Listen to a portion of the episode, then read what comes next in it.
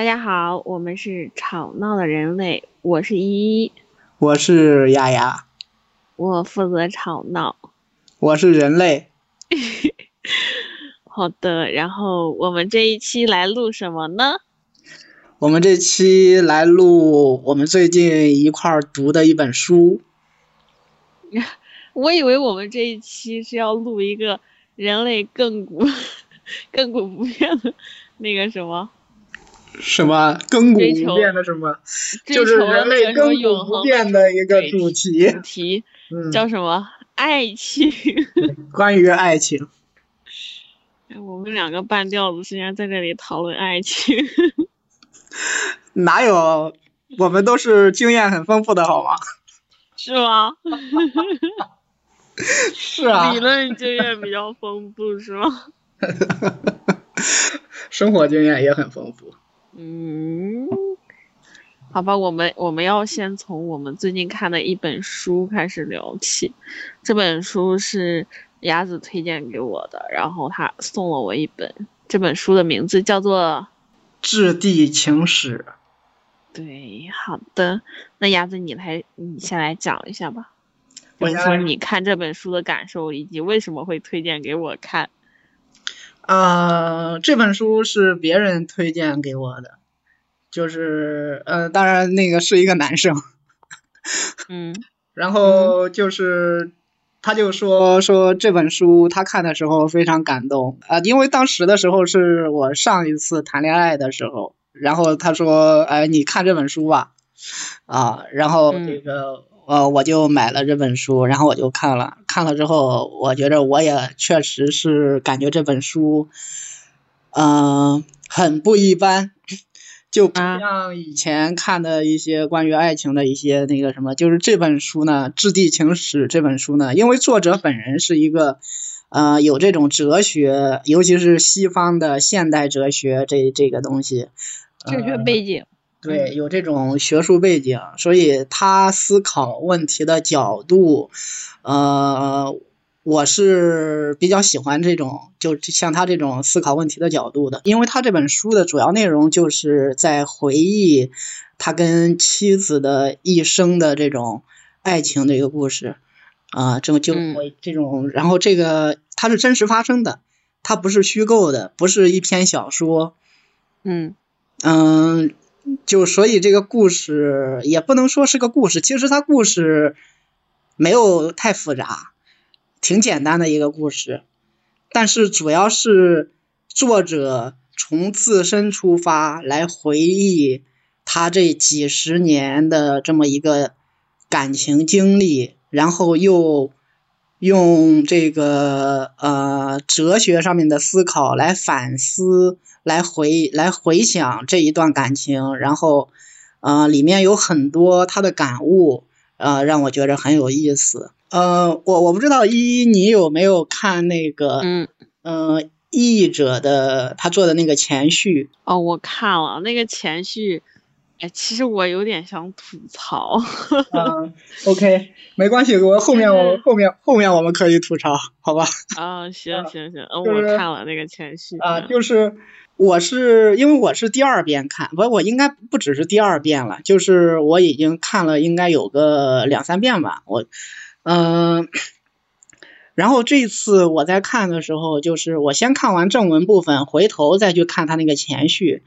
然后我觉得那个前序也挺有意思，就是那个前序其实能代表我的一种想法，就是在没看完没看这本书的时候，其实我跟前序他那个译者呃翻译这本书的人心情状态是类似的，就是嗯爱情这个东西这个概念。在我的这个认知里面，或者我的思考里面，其实我早就已经把这个东西给解构了。就是我不觉得说爱情有什么神圣的，我觉得就是一种人类的一种意识形态，就是人类自己编造出来的一种，呃，一种概念。而且呢，这个概念又没有什么统一的概念，因为每个人对爱情的理解都不一样。嗯呃，我是在相当程度上，我是不想去提这个词儿，就连这个词儿我都不太愿意提。为什么呢？就是他得罪你了吗？就是有一个很有一个问题，就是我在说爱情的时候，我说的是这个词爱情，然后嗯别人在听到这个词的时候，他可能跟我要表达的意思，跟我要说的爱情可能不是一回事儿。就是我们虽然说在说一样的话，在说一样的语言，但是其实我们每个人对爱情的理解是不一样的。嗯嗯，然后就就就比如说，呃，我举一个例子，就是男人在说爱情的时候，他可能是真的爱，那他自己理解的爱情可能真的爱，但是在于女生听到这个词的时候，他感受到的是另外一个可能不是男生想要表达的东西，然后这个东西会产生误解，这个误解会造成一定的伤害，你明白我的意思吗？我懂，就是大家表达爱的方式不一样，然后能接受爱的方式也不一样。就就比如说，我说我爱你，然后我觉得我确实爱你，呃，但是如果是一个女生听到一个人说我爱你，她可能理解到的不只是说这个人现在的一种心情、一种状态、一种对他的感受，呃可能还代表着一种承诺，嗯就是在日常生活中，我们经常能看到，经常能看到这种例子，就是这个彼此双方对这种东西理解不一样。虽然说我说的是一个词，你听到的也是一个词，但是大家觉得这个东西含义是不一样的。嗯，所以，哎，我我想问你，就是嗯这本书你可以给它打几分？我十分满分吗？哦，十分满分，十分满分的话，我可以打九分吧。我觉得，我哇，很挺高的分数呀。我很喜欢，我很喜欢这本书。你是，我想问你，你是喜欢他的那种，就是那种语言、那种描述方法，还是喜欢他们的爱情故事，还是说这两个有都有加成，然后给你让你给他打了九分这样？呃，都对，这这他的描述方式跟他这个故事我都很喜欢。还有就是对于他描述的这个他妻子，就是叫 D，呃，我觉得那那简直就是理想中的呃最完美的一种这个终身伴侣的那种，嗯，但是实际上回过来来想的话，其实这个作者本身他并不完美，他有很多问题，就是他对自己嗯有很多反思，嗯，嗯。那你，我想问一下，你向往的爱情就是就是这种爱情吗？这个也不好说，当然，就我觉得说这种他这种形式，我是很向往，呃，觉得很好，呃，但是是不是说只有就是说就是你其这个两个人的感情之间，是不是有其他种多种的方式？是不是别的方式也很好？嗯、我觉得这个不一定，不一定就说一定是这种方式才是最好的，呃，可能那那你你想要的爱情是什么样子的？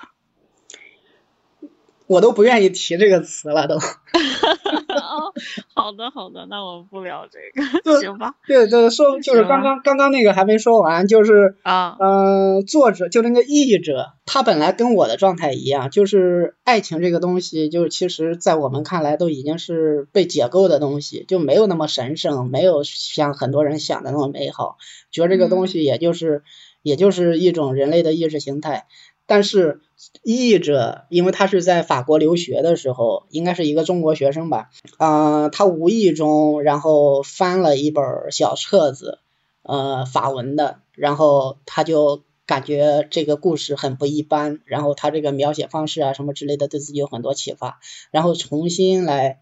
进行了一些新的思考，哎，这个之前对自己之前对爱情的一些理解什么之类的产生了一些触动。呃，我在看完这本小册子的前后的话，其实我跟那个译者他的这个呃心理上的一些变化呀什么的，是有相似的地方的。所以我是说，要先看正文，先看完他的正文部分，作者写的部分，然后再回过头来看这个译者写的那个序言。你你应该在我看之前告诉我这些的。我在你看之前给你说了呀，没有，我当时已经看过了。好吧，就是那你可以看完之后再回过去看一下。我要吐槽，为什么？因为我特别讨厌就是那种把序写的非常长的嗯书，嗯然后反正我我是有毛病啊，很多人喜欢看书，就是可能从正文直接就开始看了，我不行，我必须从前面就是先看封面，看腰封，然后翻过来会看出版社，看作者简介，然后看序言，看每一章章节名称。然后看正文，就是我所有的前面一切工作做完之后，我才能心安理得的开始看正文。如果说我哪一项没有做，我就觉得特别难受。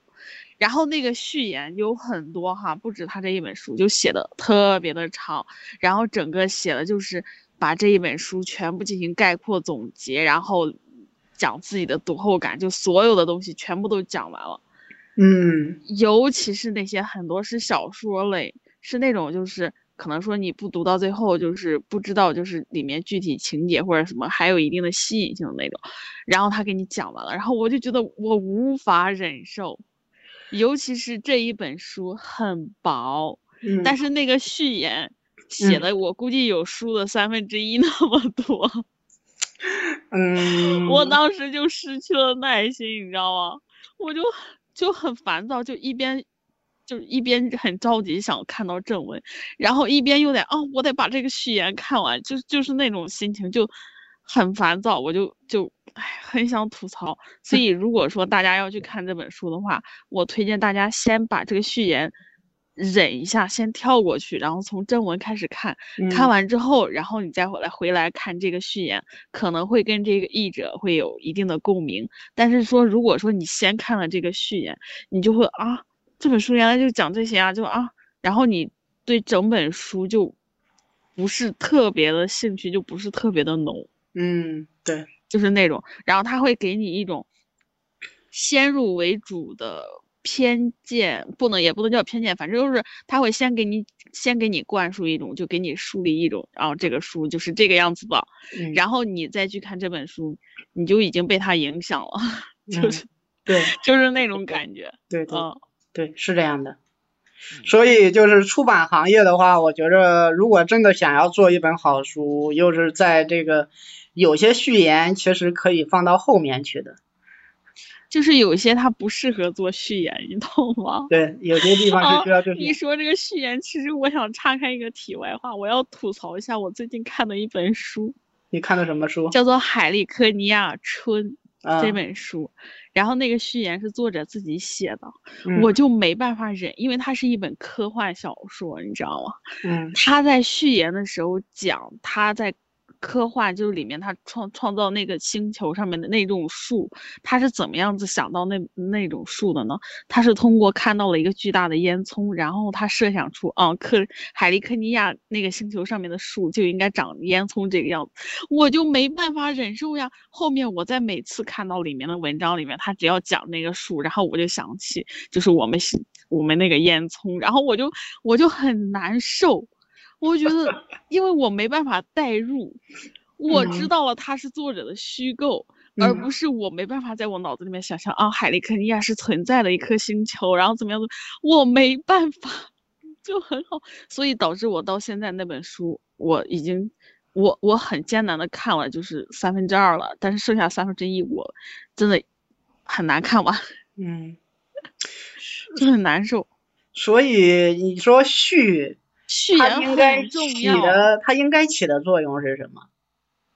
我觉得序言它应该就是勾起你读这本书的兴趣，但是并不给你透露，就是说，并不会说像这本书那样给你建立整个说这本书怎么样怎么样子，然后给你建立一种，呃，先建立一种观念，嗯，而是，而是起到一个引导的作用，对，就让你对这本书更感兴趣，就是那种。因为我理解中序，它是我什么时候会看会认真看序呢？当然也不是那么认真，就是在我还没有买这本书之前，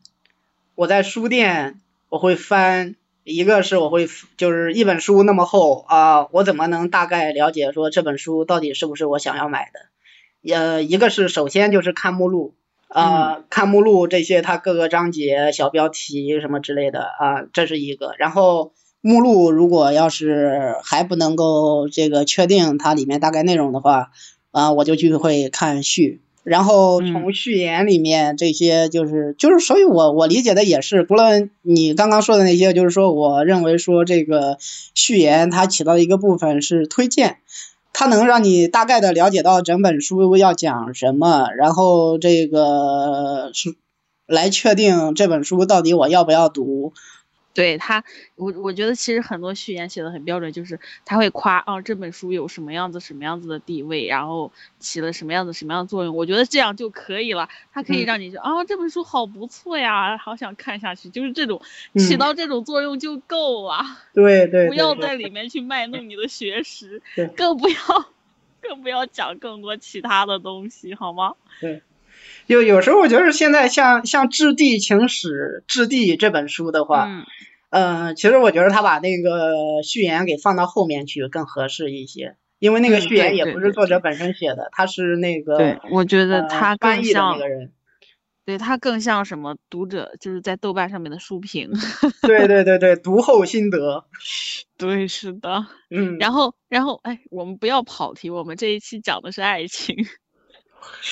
当然，那个序还可以再说一句，我觉得这个序有时候它变成一种权力的象，就是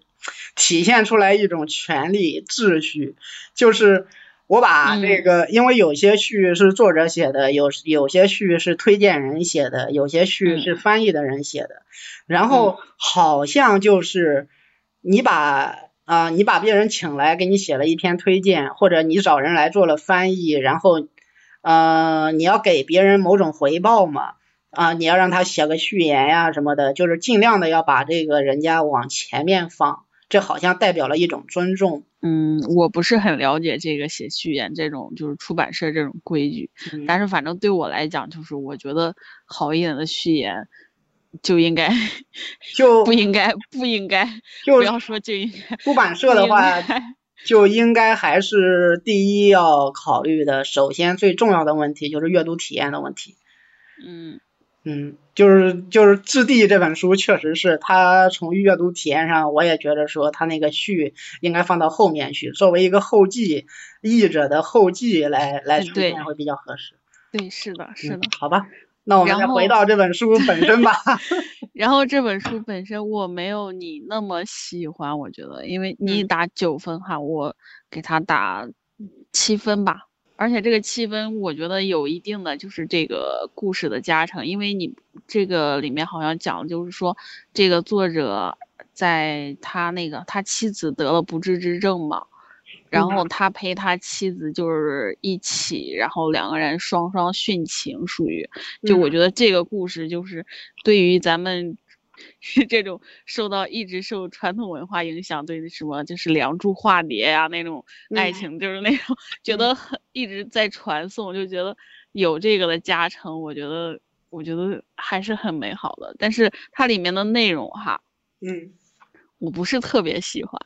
嗯，我真的不是特别喜欢他前面讲到，嗯，前面就是讲他跟他妻子相遇啊，然后讲那些小细节呀，他妻子穿的什么衣服呀，他们一起跳舞呀，那些我都很喜欢。包括后来就是那些，嗯，他跟他妻子搬到一个新的地方呀，他跟他妻子在石头上写写上两个人的名字呀，我觉得这种都很可爱。嗯，但是后面他中间讲了很多大段的内容，是在讲他自己说啊，我写了什么什么书，然后我这个整个的思想历程，我的转变，然后以及我在报社工作什么，就讲那些。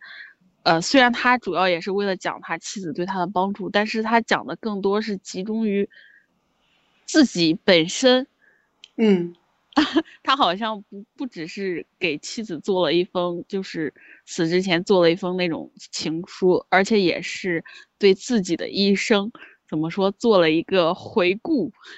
嗯，对的，对。然后我我反而会被那些小一点的细节会感动，就是但是他在做大就是大段大段说讲自己的内容的时候，我觉得反而感觉很一般。啊，我明白你的意思，但是其实我是因为我刚刚也说说这个故事本身其实挺简单的，就是一个这个呃呃从两个人认识，然后经历了很多，他妻子挺给他了多少帮助，然后呃，然后他这个最后要跟他妻子就是一块儿到殉情嘛，对，就是我没有办法忍受没有你的世界。嗯。嗯。我觉得他这种爱情是非常美好的，因为嗯。作者跟他妻子两个人从怎么说，从嗯从身体到思想以及到日后的工作生活，所有的都是如此的和谐，所以也注定了他们能走到最后。呃，但是就是这么简单的一个故事，但是里面真的是说能让我读出来不一样的东西的，就是其实是嗯他整个的心理上的思想的一些变化，就是你你不感兴趣的那一部分东西，就是他这个。哦，他 他在他在写自己的这些这个呃哲学观念呀什么之类的，这这个东西，这个东西是真的让我觉着特别有意思的一个地方。但是这是一本情书呀。不是不是，但是它它是情书，没错，它是它是一本说关于爱情的一个一本书，但是人嘛，他有时候就是关于一个东西，他会进行一些思考，可能嗯可能说对于一些啊、对哲学感兴趣的一些人，或者说是想的多的一些人，呃，会就就就就能够从他整个呃思想的变化里面，能够找到一些让自己产生强烈共鸣的东西。嗯，可能是人生状态的不一样，然后对他的思想产生了重大的影响，嗯对吗？啊是这个意思而且就是这本书，其实我觉得很有意思的一个地方，就是呃，安德烈高兹就是作者，嗯作者是沙特的学生。嗯，是你知道沙特那个人吗？我知道存在主义吗？对呀、他是存在主义者。然后沙特本人私生活是非常混乱的。是的，呃，然后那个沙特那个人，当然他就是说呃私生活混乱是一方面，然后这个人确实是非常有这种才华，有哲学才华，然后写小说也写的特别好，而且他还这个很有骨气，就是这个诺贝尔文学奖要颁给他的时候，他是第一个拒绝领奖的人。嗯嗯，但但是就是我读这本小说，一开始我不知道说高兹是沙特的学生，然后我是在读的过程中，他里面提到了沙特，呃，提到了他的老师，然后我就哇，沙特怎么会教出来这么专情的学生？哎，不一定他的学生就得跟他一样呀，他只是他的思想传承而已。呃，在我印象中，沙特的那些思维只能让男生变得更狗。并没有，并没有。嗯，所以就是这个很有这个有还有一个就是有意思的地方就在于说，可能人的思想方式是一回事儿，然后人的嗯、呃实践生活的实践，还有这个嗯、呃就整个历程可能并不是说按照自己的想法，不是什么事情都能够按自己的思想来作为指导的，很多事情可能真的是会有一些偶然性的因素。就比如说这个高兹，比如说他的妻子的出现，对吧？高兹喜欢上的，呃，遇到的，在一起的人是 D。如果说他偶然遇到的那个人，他喜欢上的、爱上的那个人不是 D，而是像沙特的妻子、沙沙特的那个对象波伏娃一样的一个女人的话，那可能说这个高兹就会成为另一个沙特。这这跟波伏娃有什么关系？不是这跟沙特他自己本身有关系，好吗？呃，不不不，怪人家这个波伏娃干嘛呀？这不是怪他，这个东西没有什么对错，就是说他们要选择过那么一种生活的话，这个没没有什么没有什么好好怪谁的，而是说你在选择一个对象的时候，当然这个东西是有很大的偶然性成分的，因为你看像这个作者跟那个 D 跟他妻子一开始认识的时候，他并不知道，并不清楚说互相之间都在想什么。一开嗯始的时候是一种冲动，哎，其其实我更想问你一个另外的问题，虽然你刚刚讲对爱情这两个字很唾弃哈，但是我其实更想问你，就是，就是在你的想象中，呃，美好的爱情形态是什么样子的？就是是要像作者一样，就是说跟他的妻子，然后一直陪伴到老，还是说要有那种 bad ending 那种，还是说怎么样子其他的形态？嗯，就是这个问题，其实我很早就想过。嗯，我思考的结论就是，嗯，像我，我不知道我同同龄的其他的人，但是可能有一些会类似的，比较，呃，有有某种这个普遍性的一种想法，就是像我这个年龄，就是在九零年前后出生的这些人。我们对爱情的理解，其实很大程度上是受琼瑶剧的影响。琼瑶剧都是，就是什么样子，爱到昏天。对，就是爱情，就是从小就给我们培育了一种观念，爱情是一种世界上最美好、最神圣的东西。哎，我我就我我，你有没有看近期就是重新上映的一本一部日本日本电影？嗯，就是那个《花束般的恋爱》。没有啊。那个故事大概就讲了一男一女，然后他们两个兴趣相投，然后属于就是说找到了适龄我的那种，就世界上另一个我，然后两个人就慢慢走到一起。然后后来呢，由于就是工作，然后包括就是其他方面，两个人这个路呢就会越就是越走越远。嗯，就是大家彼此就是不再有那些共同的那个爱好，然后就不能说彼此，而是说。不再有那些共同爱好，而是说大家看到看中的点已经越来越不一样，然后两个人又慢慢的和平分手，然后后来又重新都找到了新的恋情，嗯，就是这种，嗯，然后跟这个你你就是今天咱们要讲的这本书就是呃这个瑞兹高兹的这个质地，然后我觉得是两种完全不同的爱情形态，你觉得你比较喜欢哪一种爱情形态？那你要说喜欢的话，那肯定是喜欢琼瑶剧那种从一而终四就是就是就是高姿这种嘛，对吧？当然，其实高姿这种，他他里面他他他已经就我还不能够说用琼瑶剧的那种对爱情的理解来套高姿这种，就是我觉得高姿之所以能够成为他那样，他那种人生经历，完全是一种巧合。他并不是那种，他并不是那种把爱情看得多多神圣或者什么的。他其实，在想法里面跟沙特是一样的，只不过是因为他遇到的是地。我没有得到你的答案，就是说你，我觉得这是两种完全相反的爱情形态。就一种是要美好结局，两个人一起走到最后；一种是两个人和平分手，然后就是说，呃，从相爱到分手，然后是就是另外一种形态。是这样。你比较就是说，就是是这样，就是说你刚刚问的问题，说你觉得哪一种更好吗？对。你我我觉得哪一种更好的话，我是觉得说，那我我现在也是觉得说，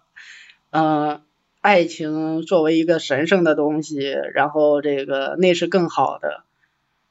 哪是更好的呀？就是像高姿这种啊，这是更好的呀，这是更好的。但是呢，现实往往不是那样，现实是你是后面那一种。我跟你持完全相反的方看法，我是悲剧美学的 观点。现实就是在我觉得在现实中就是以以悲惨的结局，好吧，告终才叫爱情，就是。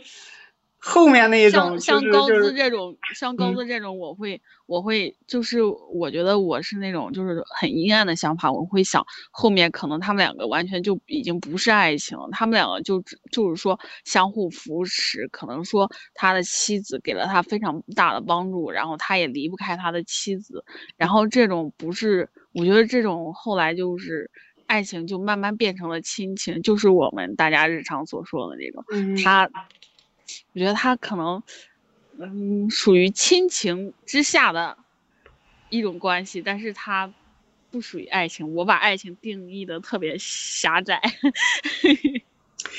所以这个东西是有有很多偶然性的东西。就是高姿这种案例出现的时候，会让我感觉很不可思议，也是在于说他很反常规。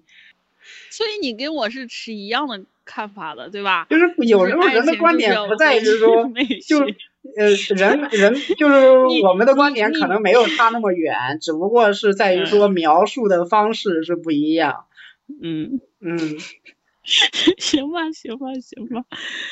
就我们两个，我们两个就是嗯，什么叫做爱情的理论专家？对的。然后就是属于什么？嗯，语言上的巨人，行动上的矮子。嗯，所以你在看那个这本书的时候，有没有哪些地方或者哪些句子会让你特别有感触的？也未必说是感动，就是有感触，觉着这个地方，呃，让自己有一些心灵上的一些震动。最有感触的吗？就是封面的那一段话呀。那就是那个他这本书的第一句第一段嘛。对呀，就是封面上的那一句。嗯，好的。封面那一句讲什么？你得跟大家念一下。那我来念一下吧。嗯嗯，就高兹这本《质地情史》在第一段，呃，他就写，他其实写的是他当时写这本书的时候的一个状态，就是是一个老年状态，是一个将死的时候的一个状态。然后他一开始第一段是这么写的，他说：“很快你就八十二岁了，身高缩短了六厘米。”体重只有四十五公斤，但是你一如既往的美丽、优雅，令我心动。我们已经在一起度过了五十八个年头，而我对你的爱愈发浓烈。我的胸口又有了这恼人的空茫，只有你灼热的身体依偎在我怀里时，它才能被填满。嗯，对，嗯，这是他。我觉得我对我触动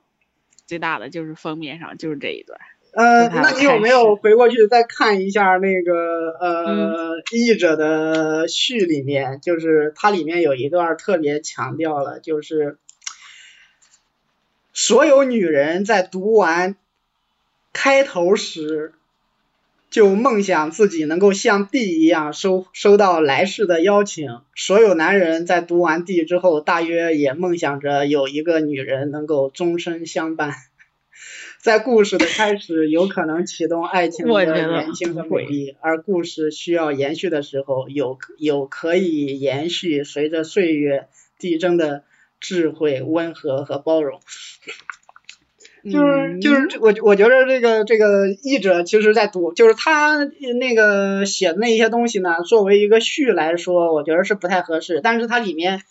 呃，作为一个这个读后感，就是如果要作为一个后记的话，我觉得他这个写的是非常好的。你已经强调很多遍了。哎，它里边还我记得还还有还有一个地方写的是，就是嗯，大概意思我觉得很有共鸣哈，就大概意思说什么就是。呃，我就是我，我爱你，但是我不喜欢，就是我对你的爱，嗯，然后就是我不喜欢，就是爱上你的时时候的那个那个样子，就是我不喜欢爱上你的自己，嗯，啊，我觉得我我觉得这个就很有感触，我觉得我谈恋爱的时候也是，我谈恋爱的时候我不喜欢那个时候的自己。嗯，我不爱那个时候的我自己。嗯嗯，那个时候的自己就是不是真实的我自己。我不知道为什么哈，可能是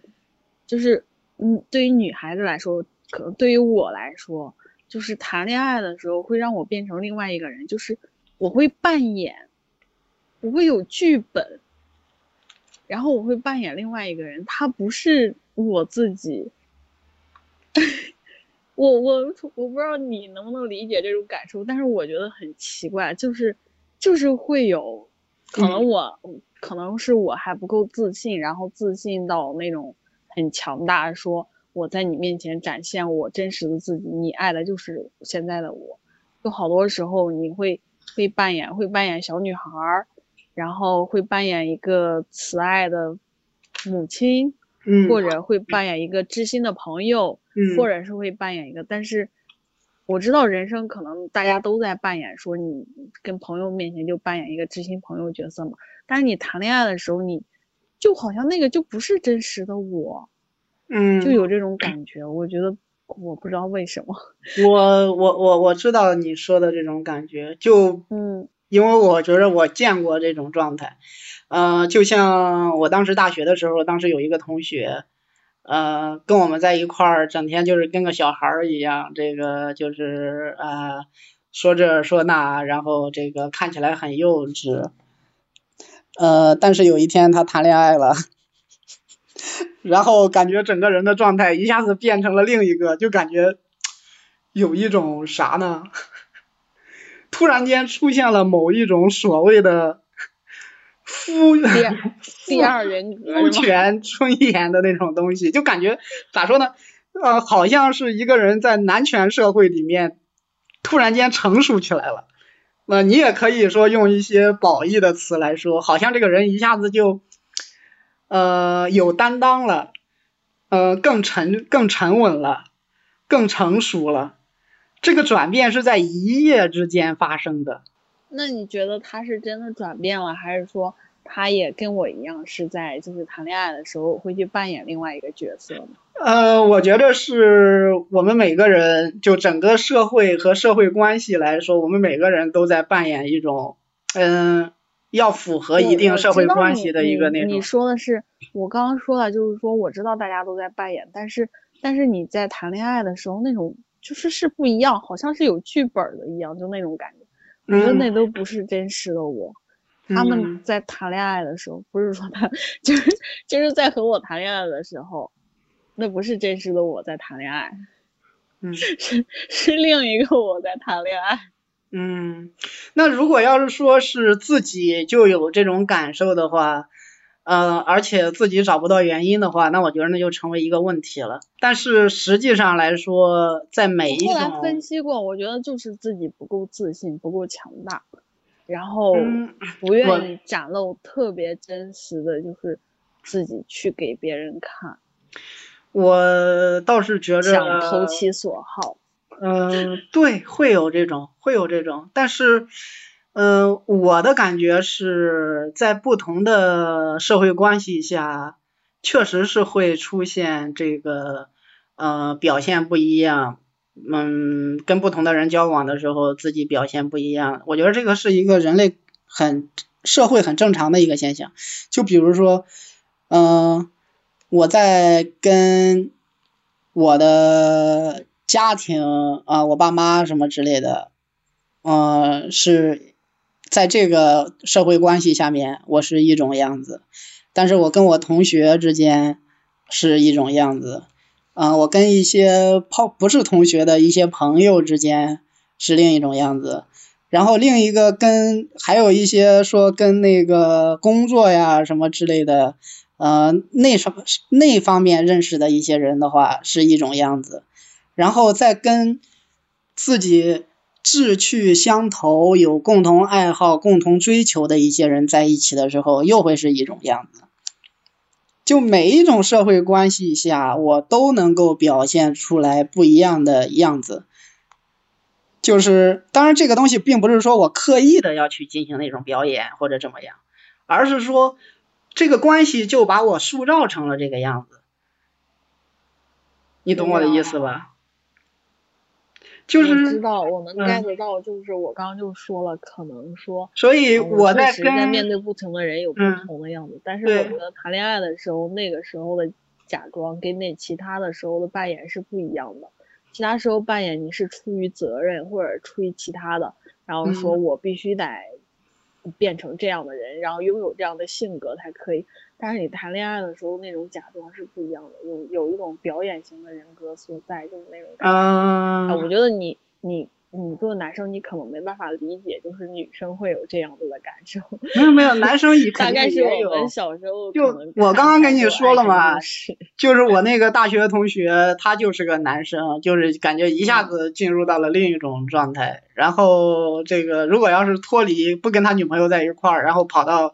啊、我们这边跟我们一块儿玩的时候，又变回了原来的样子。那可能也只是一种社会关系而已，就是这个谈恋爱的这种亲密关系，呃，谈恋爱的关系或者结婚的关系之类的，那也只那也是一社会关系的一种。嗯，也有可能。我我没有问题要问，我今天想要讨论的问题就这么多行吧，那你觉得如果要是啊。你要呃，就是你觉得你以后的话还会想再重新再翻一遍这种这这本书吗？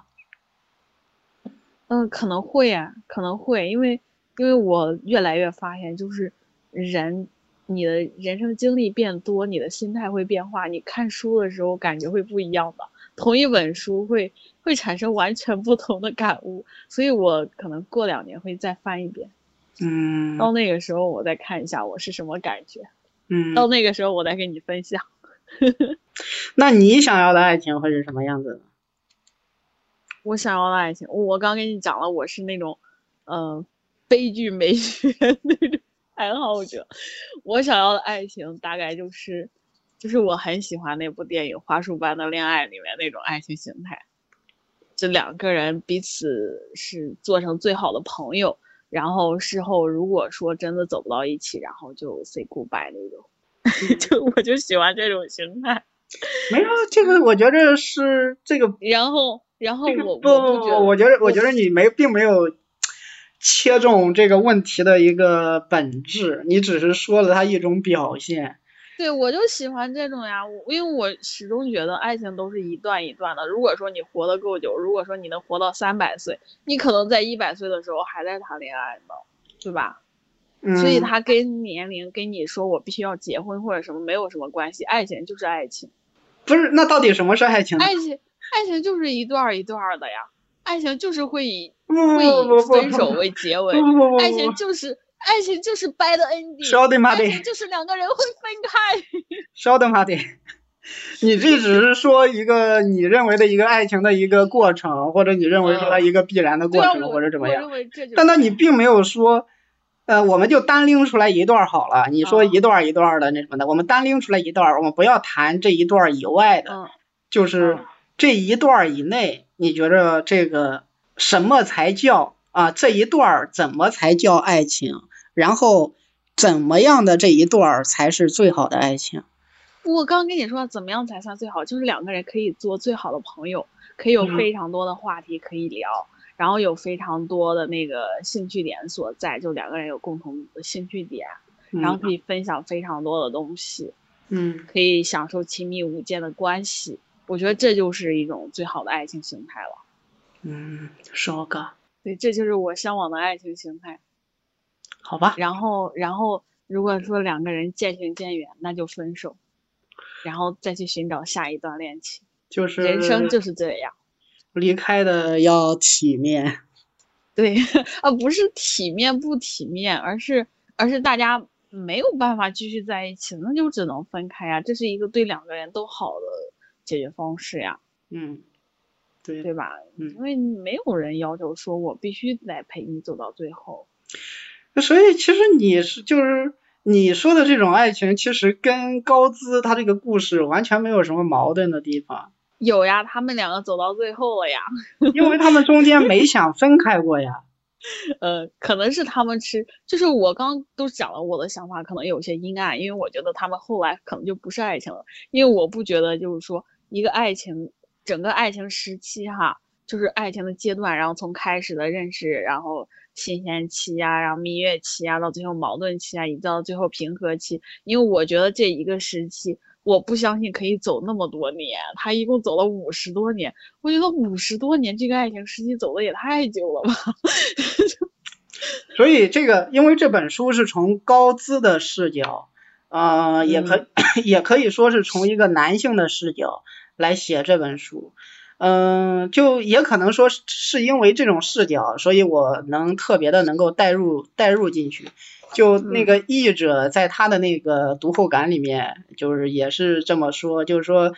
呃，大部分女生可能在读这本书的时候，就是会对会被第一第一个第一段儿，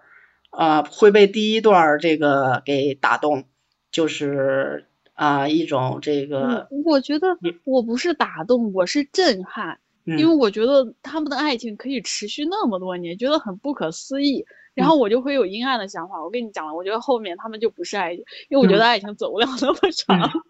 但是就是，然后，嗯，就是完美的，我觉得一段爱情形态，你可以说是走个十年、二十年，我觉得都已经非常非常之长了。嗯，正常的爱情可能也就那几年吧。嗯，就是那种。然后就是说我能够带入到这段故事，能够说能够在他这整个过程中，嗯，来。产生一些强烈的共鸣，可能是因为我跟高姿同样都是从一种男性视角来看，就是他在写这个里面的时候，他除了写自己这些，就是他他一边是在写自己的思想的变化，另一边是在写说地对他整个人生的塑造。嗯，就是我认为这家伙太幸运了，他的妻子几乎是一个完美的。一个这个理想对象，在在他自己意志不坚定的时候，或者这个呃颓废的时候，他的那个对象都有办法把他给提升起来，去补一些他生命中欠缺的一些东西，所以所以所以他俩才能走过五十多年。对，所以我觉得走过五十多年，他们他们在一起这么长时间，到死的时候还保持着这样一种激情，一种就是说能够明确的、强烈的这种爱的这种这种感觉的话，我觉得就是在我看来，主要的关键性的问题就在于说他遇到的是 D，是他的妻子这个人，这个人实在是太完美了。当然，这是从一个男性视角，是高姿这么写的。不知道说，如果要是说从，如果他那个他妻子要自己写一本人生经历的话，可能会跟高姿写的又完全不一样，可能又会是另一种。所以这本书就是我觉得挺挺喜欢，但是我觉得可能很多女生，呃，从跨一个性别来看这一个心路历程的话，可能有些地方并不能够打动，因为这个里面会有一些。很强烈的男性的视角在里面，就比如说，我凭什么要求说我一个我对象要那么好，要什么东西都能够互补我，我自己明明有时候很颓废，很那个啥。你你不要老是自动带入女性视角去思考这个问题。我刚刚都跟你讲了，我给你，我之所以没有那么喜欢这本书，不是因为它有男性视角，而是因为它，因为因为我对它的定义。是一本情书，而它里面的内容不只是情书，有大段是叙述了他自己，嗯，所以我没那么喜欢，而并不是说它不符合说我对什么，就是如果说反过来套过来，我他不符合什么男性的定义或者怎么样的，不是这个样子的啊，你不要主观套入，你对女性的理解太狭隘了，你这个人，而且而且大家。感动了，好多时候，其实我刚刚都都跟你说了，我之所以喜欢封面那段话，是因为我觉得特别的震撼，因为我觉得他们竟然可以持续那么长时间的爱情，我觉得很震撼，超出我的认知。就是我见过太多他们相夫到老，很多时候大家都是，就是可能是后面就是。被迫转化为亲情了，然后两个人相互扶持，这也是一种令人很感动的感情。是我们也很，我也很佩服，我也很感感动。但是我觉得那始终不是爱情。你现在，我觉得你是最近前阶段回家过年过的，被灌输了太多 思想，灌输了太多想法，所以导致你 现在老是。就是说，你你不是看《厌女》那本书吗？嗯，就是厌女思想，哎，不能算，你这不能算厌女思想，你这只能说狭隘思想太重了。嗯，我并不是太懂你在说什么。就是就是你老是把女性想的特别的特别的狭隘。不是，我怎么会把女性想的特别的狭隘？啊，没有没有没有没有，我不想跟你争论这个问题。我们我们打板结束，我我就说板结那个束，因因为这个，因为因为这个我，们说一个结束词好不好？不是你等我说完，哦，我不想听，我不想听，不是，我不想听，我不想听你在这狡辩，我也不想跟你辩论。不是，我想想啊，好，不是跟我过年的时候完全一点关系都没有啊。但是就是说，如果要是说跟我过年的时候就是被催婚的什么经历有关系的地方，当然我是很羡慕高姿这种嘛，因为高姿她是一个反抗传统家庭的这么一个，她不太她不喜欢她的家庭生活，她也不喜欢她的母亲。呃，然后所以他带着弟第一次带着弟去他家里的时候，嗯他为弟感到骄傲，是因为他妻子就弟对他的家庭，呃，对他母亲，对他那个贵族的母亲，呃，有一种不屑。哇，所以我觉我们的得，话题就到此结束好吗？不要再讨论了。好吧，等一下，我要说个结束语，你嗯来说吧，你来说结束语。呃，我们今天的讨论就到这里吧，感谢大家的收听。大家感兴趣的话，可以去看一下这本书，叫《致地情史》，地是那个字母的那个地，